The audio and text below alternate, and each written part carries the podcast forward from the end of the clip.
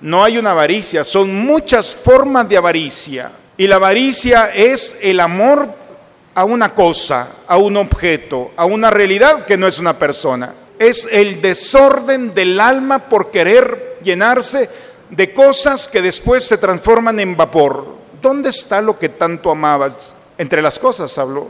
Ya no están. Discusiones de tierras, de propiedades, ya no están. Bienvenidos al encuentro con el Señor. Con frecuencia creemos que la vida, el trabajo y los proyectos dependen exclusivamente de nosotros, pero cuando menos lo esperamos, todo se acaba. En este día del Señor, agradezcamos por todo lo que nos da y hagamos el propósito de ponerlo al servicio de nuestro prójimo.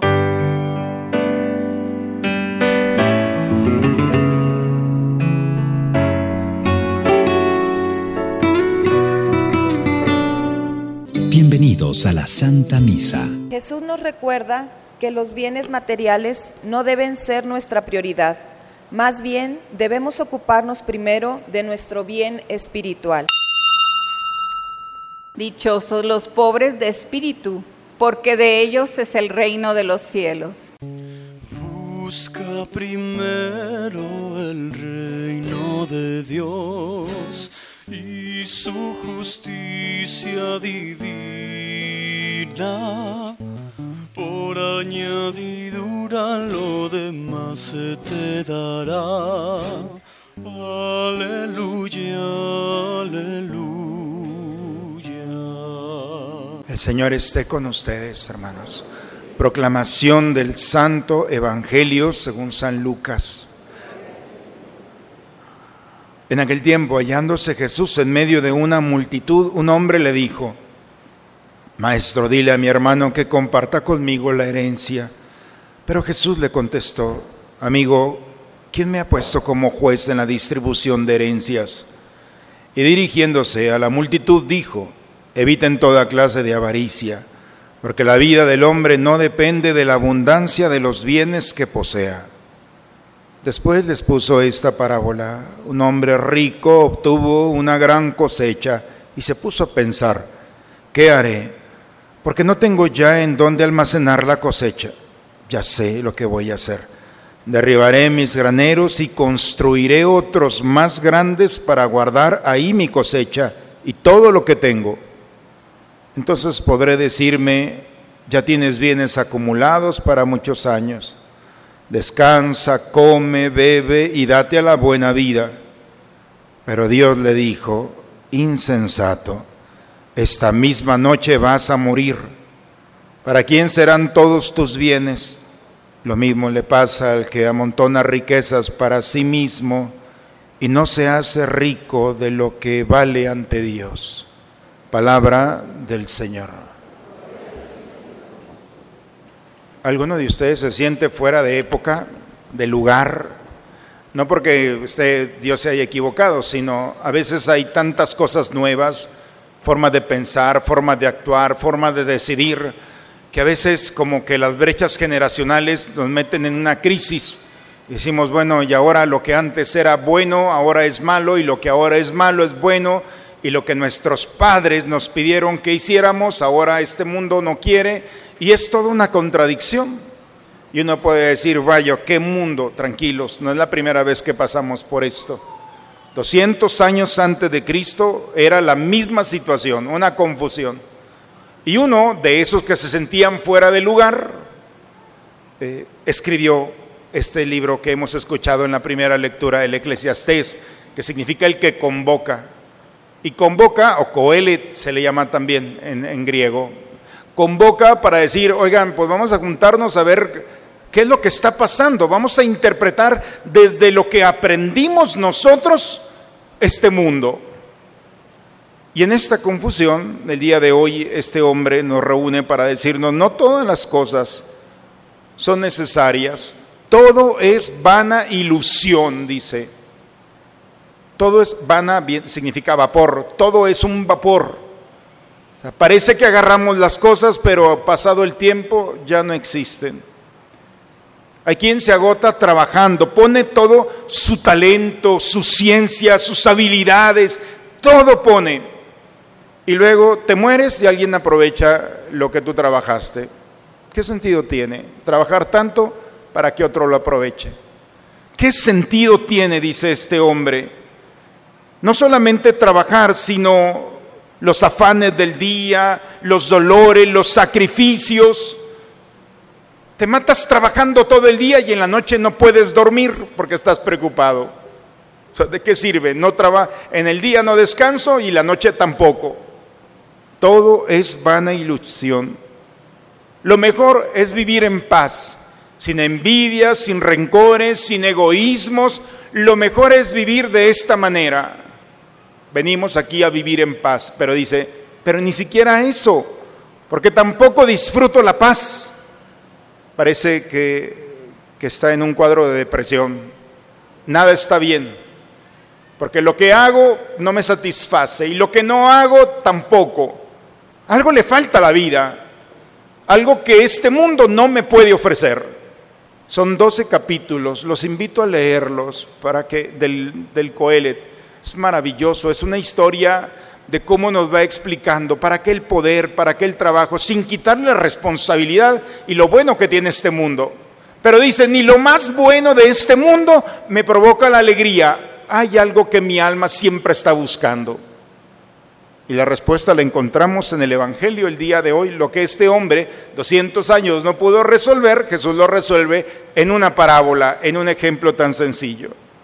Un hombre de la multitud sale y le dice a Jesús, oye maestro, dile a mi hermano que nos reparta la herencia, porque antiguamente el primero, el primer hijo, el primogénito varón, era el que tomaba la herencia y la dividía entre los hermanos, si quería.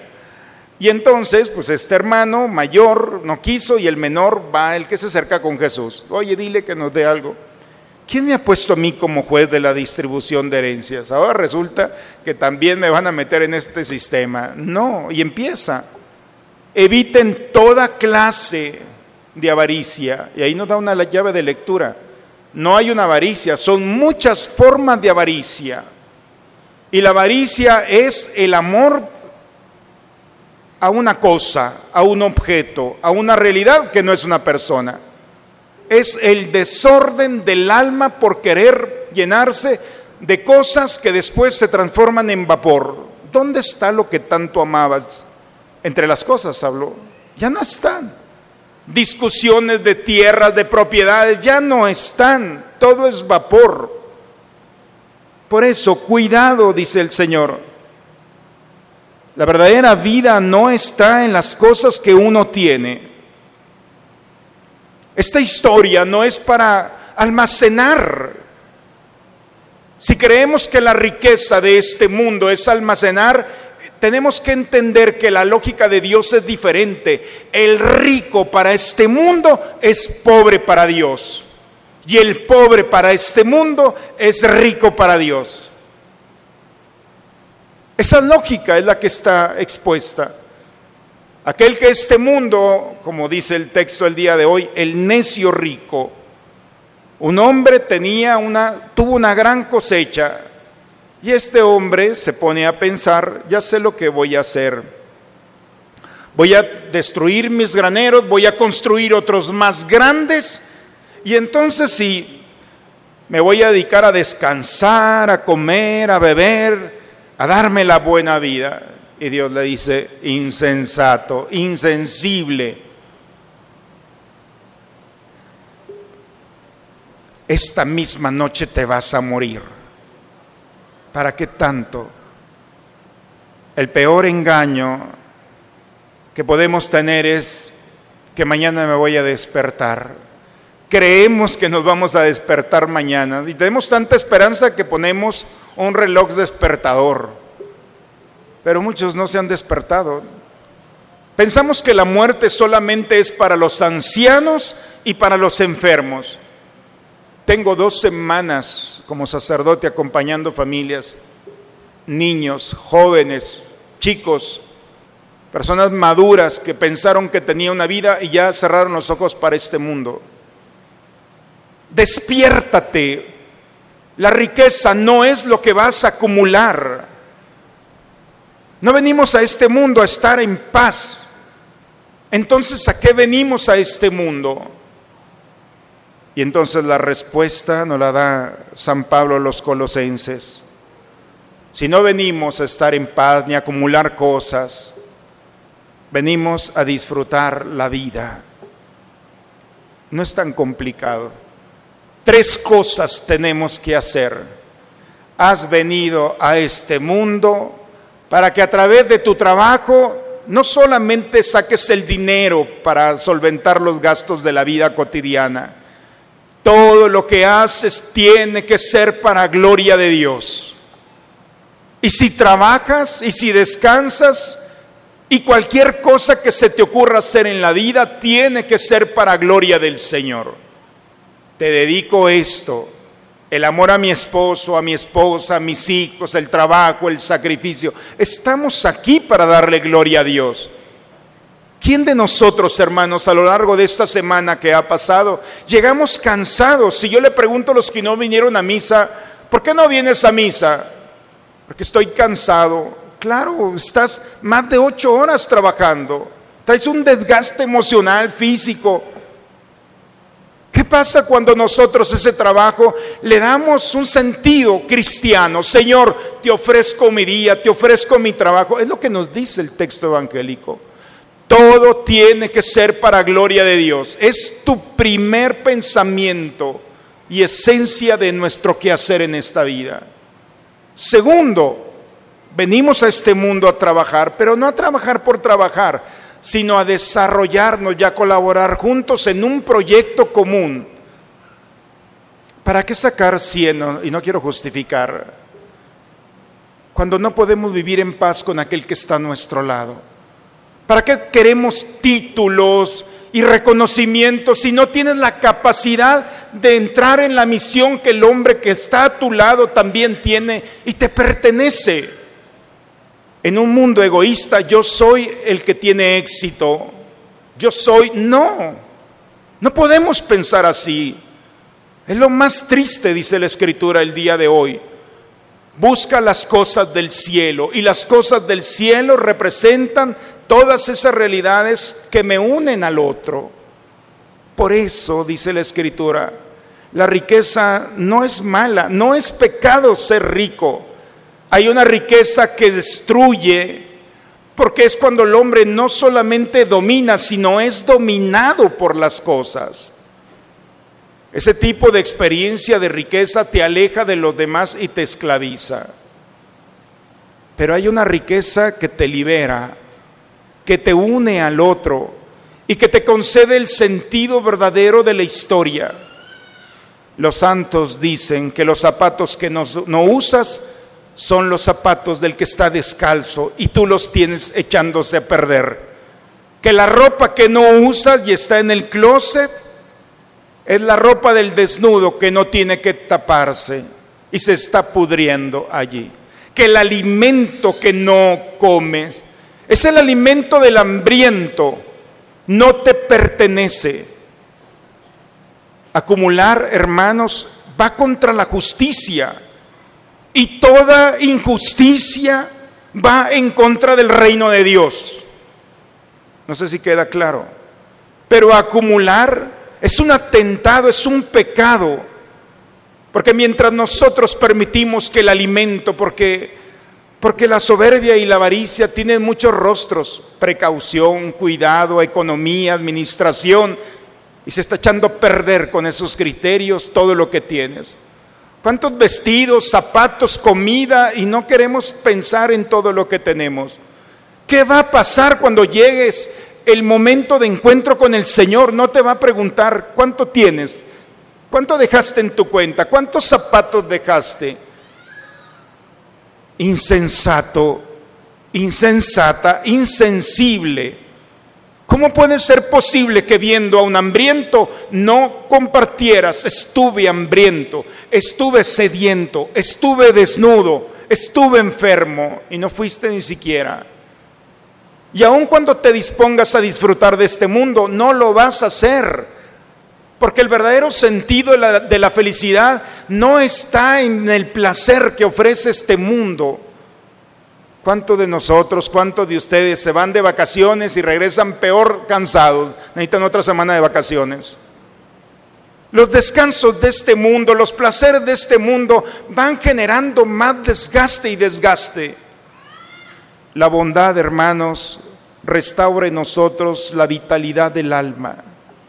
Un acto de bondad concede la gracia de la paz, de la alegría, porque nuestra alma sabe que al final del camino lo está esperando el Señor, su Creador, para recompensar sus buenas obras.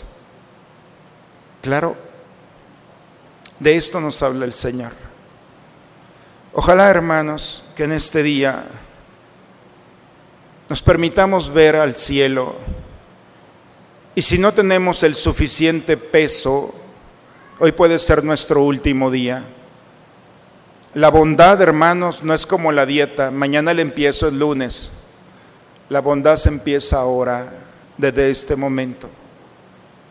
Con la intención y el buen pensamiento puesto en el Señor, se va a realizar un acto de amor que se va a generar en actitudes de bondad y de delicadeza con aquellos que están a nuestro lado. No tengan miedo de ser buenos que hay gente que no tiene miedo de ser mala.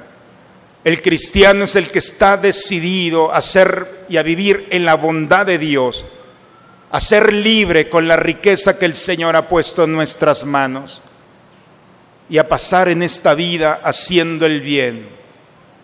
Dice la Escritura, dale al pobre, él no tiene con qué pagarte, pero yo pagaré por él, dice el Señor. Que Dios, hermanos, tome nuestra bondad al final de nuestros días y nos demos cuenta que haber sido buenos en esta historia ha valido la pena. En el nombre del Padre, del Hijo y del Espíritu Santo. Amén. Padre, me pongo en tus manos, haz de mí lo que quieras, sea lo que sea, te doy las gracias. Estoy dispuesto a todo, lo acepto todo con tal de que tu voluntad se cumpla en mí y en todas tus criaturas. No deseo nada más, Padre. Te encomiendo mi alma, te la entrego con todo el amor del que soy capaz, porque te amo y necesito darme, ponerme en tus manos sin medida, con una infinita confianza, porque tú eres mi Padre. Acompañas, Señor, con tu permanente auxilio a quienes renuevas con el don celestial y a quienes no dejas de proteger. Concédeles ser cada vez más dignos de la eterna redención por Cristo nuestro Señor. Con motivo de nuestro docenario 2019, te invitamos a participar en las siguientes actividades. La cena de comunidad el sábado 17 de agosto, arma tu mesa y compra tu boleto en la oficina parroquial. Y el sábado 24 de agosto participe en el primer Grill Fest Samara. Saca el parrillero que llevas dentro y arma tu equipo de 4 o 6 personas e inscribe a tu equipo en la oficina. Sigue el docenario por Facebook. Al final de la misa, en el atrio, se estarán vendiendo los boletos para la conferencia El mensaje de Fátima en nuestros tiempos. Acércate y pide informes. Bien, eh, ¿alguno de ustedes quiere a la conferencia de la Virgen el próximo sábado a las 10 de la mañana? Tengo cinco boletos de cortesía. Entonces, alguno quiere ir, ok, uno, dos, tres, cuatro, cinco y cinco. Entonces, pasan por favor, Fernando, valen 100 pesos cada. Entonces, ¿alguien quiere más? Hay más boletos. Em, viene la fiesta de la parroquia, viene la cena de la comunidad, viene el Green Fest, vamos a tener carne asada aquí por equipos, va a estar muy bonito. Y puede ser de adultos y de niños también. Yo tengo haciendo carne asada de que tenía ocho años. Soy uno de los mejores parrilleros, aparte de sacerdote. Entonces lo reto a ver quién puede ganarnos en este equipo. Bien. Pues entonces es una semana espiritual, una semana de comunidad, una semana donde nosotros vivimos la alegría de ser parte de una comunidad de Santa María, Reina de los Apóstoles. Entonces los invito a todos a vivir el docenario. Van a ser 12 días bíblicos. Voy a darles un curso bíblico en estos 12 días. Ojalá que, que lo aprovechemos. Va a estar muy padre. Vamos a ponernos de pie, hermanos. Vamos a terminar nuestra, horas, nuestra celebración. El Señor esté con ustedes. La bendición de Dios Todopoderoso, Padre, Hijo y Espíritu Santo, descienda sobre ustedes, sobre sus familias y permanezca siempre. Hermanos, estamos en esta vida para alabar y bendecir a Dios, para ofrecerle nuestros sacrificios y nuestra vida. Si este templo de Santa María que se ha construido no se elevaran oraciones todos los días, de nada se ruiría, pero el verdadero templo eres tú. Tú eres templo y trono del Santísimo Espíritu Santo, de la gloria de Dios. Así es que un templo está para alabar, para bendecir, para glorificar y ser su presencia. Vayamos a dar testimonio de qué templo somos y hablemos especialmente con la delicadeza y la caridad de aquellos que nos esperan. Vayamos en paz, la misa ha terminado. Muy bonita semana para todos, hermanos.